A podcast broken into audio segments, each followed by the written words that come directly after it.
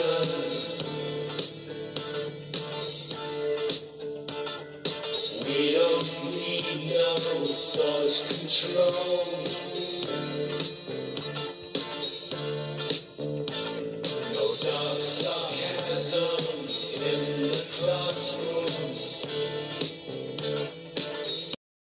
Episodio de la serie Paradigmas y tendencias de los proyectos educativos institucionales haremos un breve recorrido acerca de la normativa legal vigente de los PEI en Colombia a partir de la Ley 115 de 1994 hasta la Ley 1740 de 2014.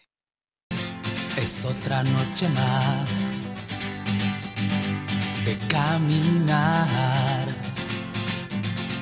Es otro fin de mes sin novedad.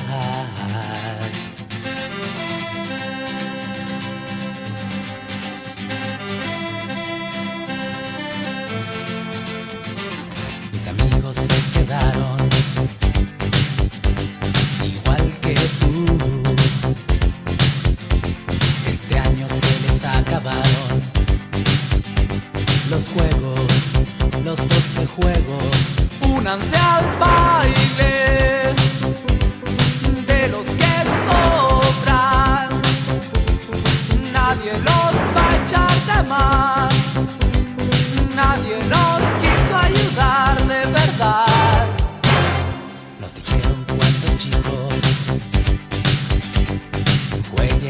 estudiar.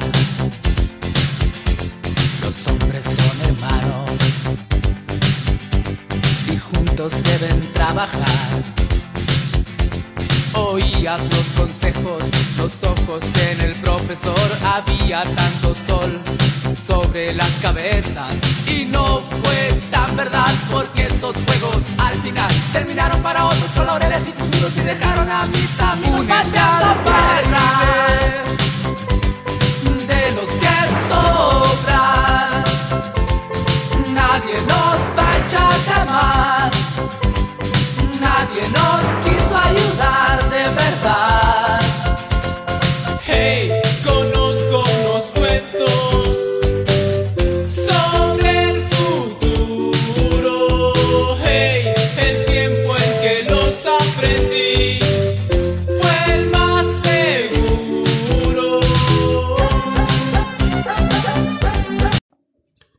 Cordial saludo a todos nuestros oyentes. Antes de empezar a hablar acerca del marco normativo de los PI, haremos un breve recuento de los antecedentes de la Ley General de Educación 115 de 1994, que define la educación como un servicio público con intencionalidades de garantizar la prevalencia de los derechos humanos. Establece que el servicio público de la educación cumple una función social acorde con las necesidades e intereses de las personas, de la familia y de la sociedad. Ley 115 de 1994. En esta década de los 90 se produjeron en Colombia importantes avances en el diseño de los marcos normativos y reguladores en favor de los derechos de la infancia y la educación, un servicio garantizado por el Estado colombiano al menos hasta entre los 5 y los 15 años, artículo 67 de la Constitución Política de 1991. Es importante señalar como antecedentes de la educación como un derecho, especialmente para la infancia, la creación del ICBF mediante la Ley 75 de 1968, diseño de la Política Nacional de Atención al Menor, que enfoca la atención del menor de 7 años atendiendo a la situación de salud y los procesos de socialización adelantados entre 1978 y 1982. Estos marcos normativos, sin garantizar el derecho a la educación para toda la población, representan un punto de partida en la construcción de los derechos educativos como centro de interés de la sociedad. En la década del 90 se logran avances significativos como la creación del Programa Nacional de Acción en favor de la Infancia PAFI, que retoma los planteamientos de la Conferencia Mundial sobre Educación para Todos celebrada en Homtiem, Tailandia en 1990 y la Cumbre Mundial en favor de la Infancia que aprobó el 30 de septiembre de 1990 una declaración sobre la sobrevivencia, protección y desarrollo de los niños. En Colombia, el PAFI incluyó políticas y programas orientados a los niños, niñas y jóvenes menores de 18 años. En 1993 se creó el Sistema General de Seguridad Social en Salud, que priorizó la atención de las madres gestantes y lactantes, de la población infantil menor de un año y de las mujeres cabeza de familia. Ley 100 de 1993, También en 1993 se expidió la Ley de Descentralización que destinó recursos específicamente a la educación, incluyendo un grado obligatorio de preescolar formal. Finalmente, el 8 de febrero de 1994 se expide la Ley General de Educación, Ley 115. En desarrollo del espíritu constitucional, el Congreso de la República expidió la Ley General de Educación, Ley 115, del 8 de febrero de 1994, donde señala las normas generales para que la educación cumpla una función social acorde con las necesidades e intereses de las personas, de la familia y de la sociedad, fundamentada en el derecho a la educación, la libertad de enseñanza, aprendizaje, investigación y cátedra, en su carácter de servicio público. Igualmente, esta ley plantea los fines de la educación para la formación de un ciudadano participativo, justo, solidario, equitativo y tolerante, con capacidad crítica, reflexiva y analítica, que pueda apropiarse de los bienes y valores de una cultura, adquirir los conocimientos de la ciencia y de la técnica.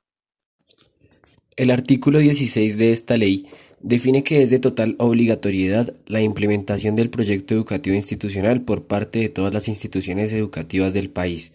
Centra especial atención en una dimensión situada de la acción pedagógica.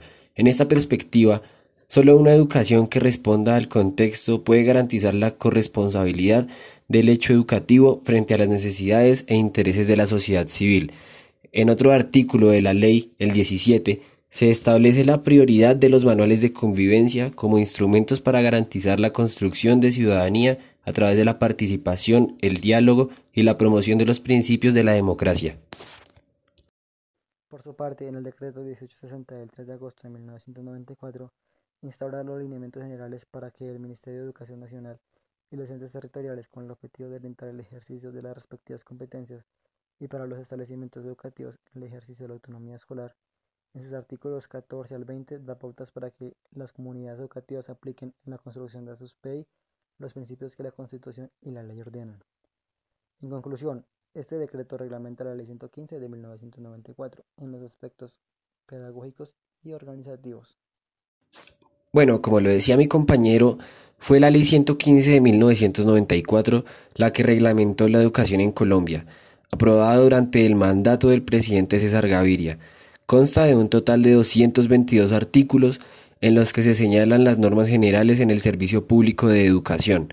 En esta ley se establecen cuatro niveles obligatorios que deben brindar las instituciones. Educación preescolar, educación básica, educación secundaria, educación media. También se establece la normativa que deben seguir los claustros educativos para brindar este servicio, teniendo en cuenta los principios y áreas de gestión educativa, es decir, los componentes pedagógico y académico, directivos, comunitarios y administrativos financieros. Se establece una noción de calidad de la educación que puede entenderse como capacidad del sistema educativo para garantizar el desarrollo de habilidades y competencias por parte de los integrantes de la sociedad civil en otras palabras, formar ciudadanos y ciudadanas bajo premisas como el libre desarrollo de la personalidad, el respeto a la vida y los derechos humanos, el desarrollo del pensamiento crítico, reflexivo y analítico.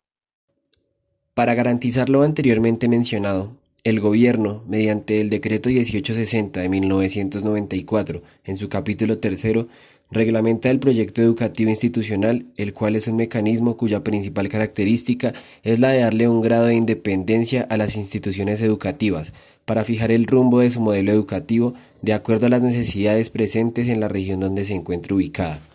En este artículo encontramos que para la elaboración de un PI se debe contar con la participación de la comunidad educativa, desde los directivos, docentes, hasta los padres de familia, la comunidad y los diferentes sectores de la sociedad.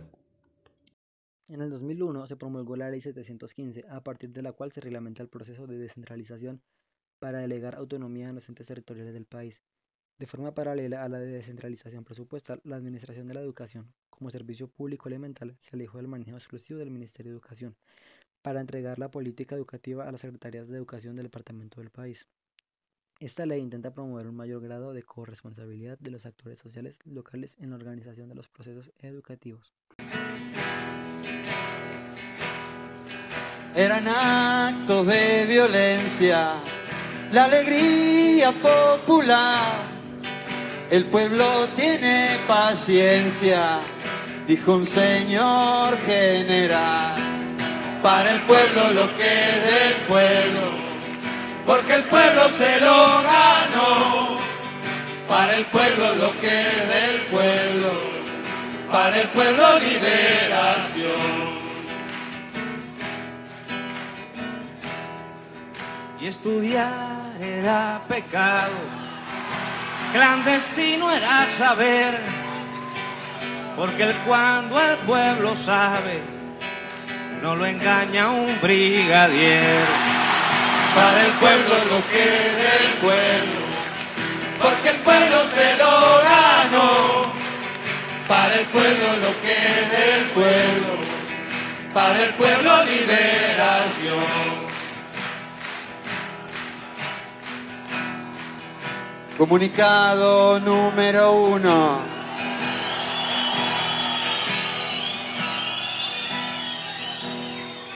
Prohibiremos la esperanza y prohibido está nacer. Eh, no será mucho, almirante. Finalmente, para concluir este balance por los principales marcos normativos que afectan la definición y construcción de los proyectos educativos institucionales, debemos mencionar el Decreto 230 de 2002, derogado por el Decreto 1290 de 2009, que abre paso a la configuración de un sistema de evaluación de los aprendizajes y desempeños de los estudiantes, teniendo en cuenta estándares y marcos de referencia teóricos a partir de los cuales, como establece el Ministerio de Educación Nacional, se identifican y caracterizan dos espacios que permiten en distintos niveles y de diferentes maneras describir, valorar, conocer y obtener información sobre los aprendizajes que están alcanzando o desarrollando las niñas, niños, jóvenes y adultos dentro de un sistema educativo. Tales ámbitos hacen referencia a la evaluación que se hace fuera del aula, conocida también con el nombre de evaluación externa, y la que se desarrolla de manera interna denominada institucional.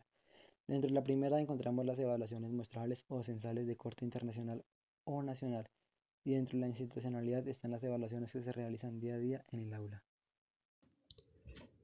Cada uno de los ámbitos antes enunciados realiza evaluaciones, análisis y monitoreo sobre los aprendizajes de los estudiantes con instrumentos, métodos y objetivos específicos diferentes, pero bajo un mismo fin, dar cuenta o capturar una parte y el sentido de la realidad educativa en cuanto a los procesos de enseñanza y aprendizaje. Ministerio de Educación Nacional 2009. Como sabemos, el decreto 230 fue derogado debido a múltiples solicitudes para su reforma, provenientes de diferentes sectores de la comunidad educativa, en las que se manifestaba el inconformismo básicamente con la asignación del porcentaje mínimo de promoción, que según sus mayores detractores generó mediocridad, facilismo y desinterés en los educandos.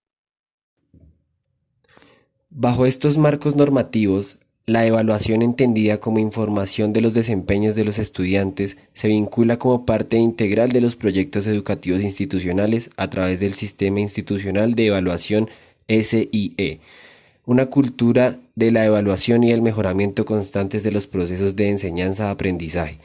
Esto quiere decir que junto a la construcción del PI, cada institución educativa debe crear su propio sistema de evaluación y promoción de los estudiantes para cada uno de los niveles de formación.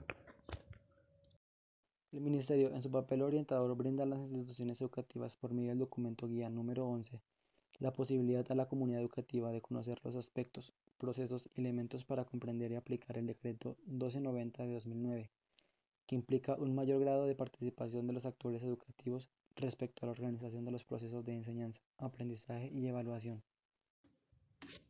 Lo anterior significa un mayor grado de comprensión y reflexión pedagógica frente al significado de las didácticas y la evaluación como ejes fundamentales del hecho educativo y por lo tanto representa una constante reflexión y construcción de preguntas alrededor de los contextos escolares. Por ejemplo, ¿cuáles deben ser los criterios de la evaluación?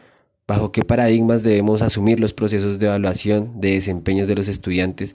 Y eso implica preguntarnos por los conocimientos que se privilegian en las instituciones educativas, también por las estrategias didácticas o modelos pedagógicos. ¿Cuáles son las perspectivas pedagógicas y didácticas más pertinentes cómo desarrollar un saber y una práctica pedagógica contextualizada a las realidades particulares de cada comunidad educativa? Preguntas que abren nuevas rutas de reflexión e interpretación de nuestro rol como educadores, de los retos que asumimos como la docencia y el papel que podemos adelantar desde la planeación de los procesos formativos y las estrategias de seguimiento y mejoras permanentes.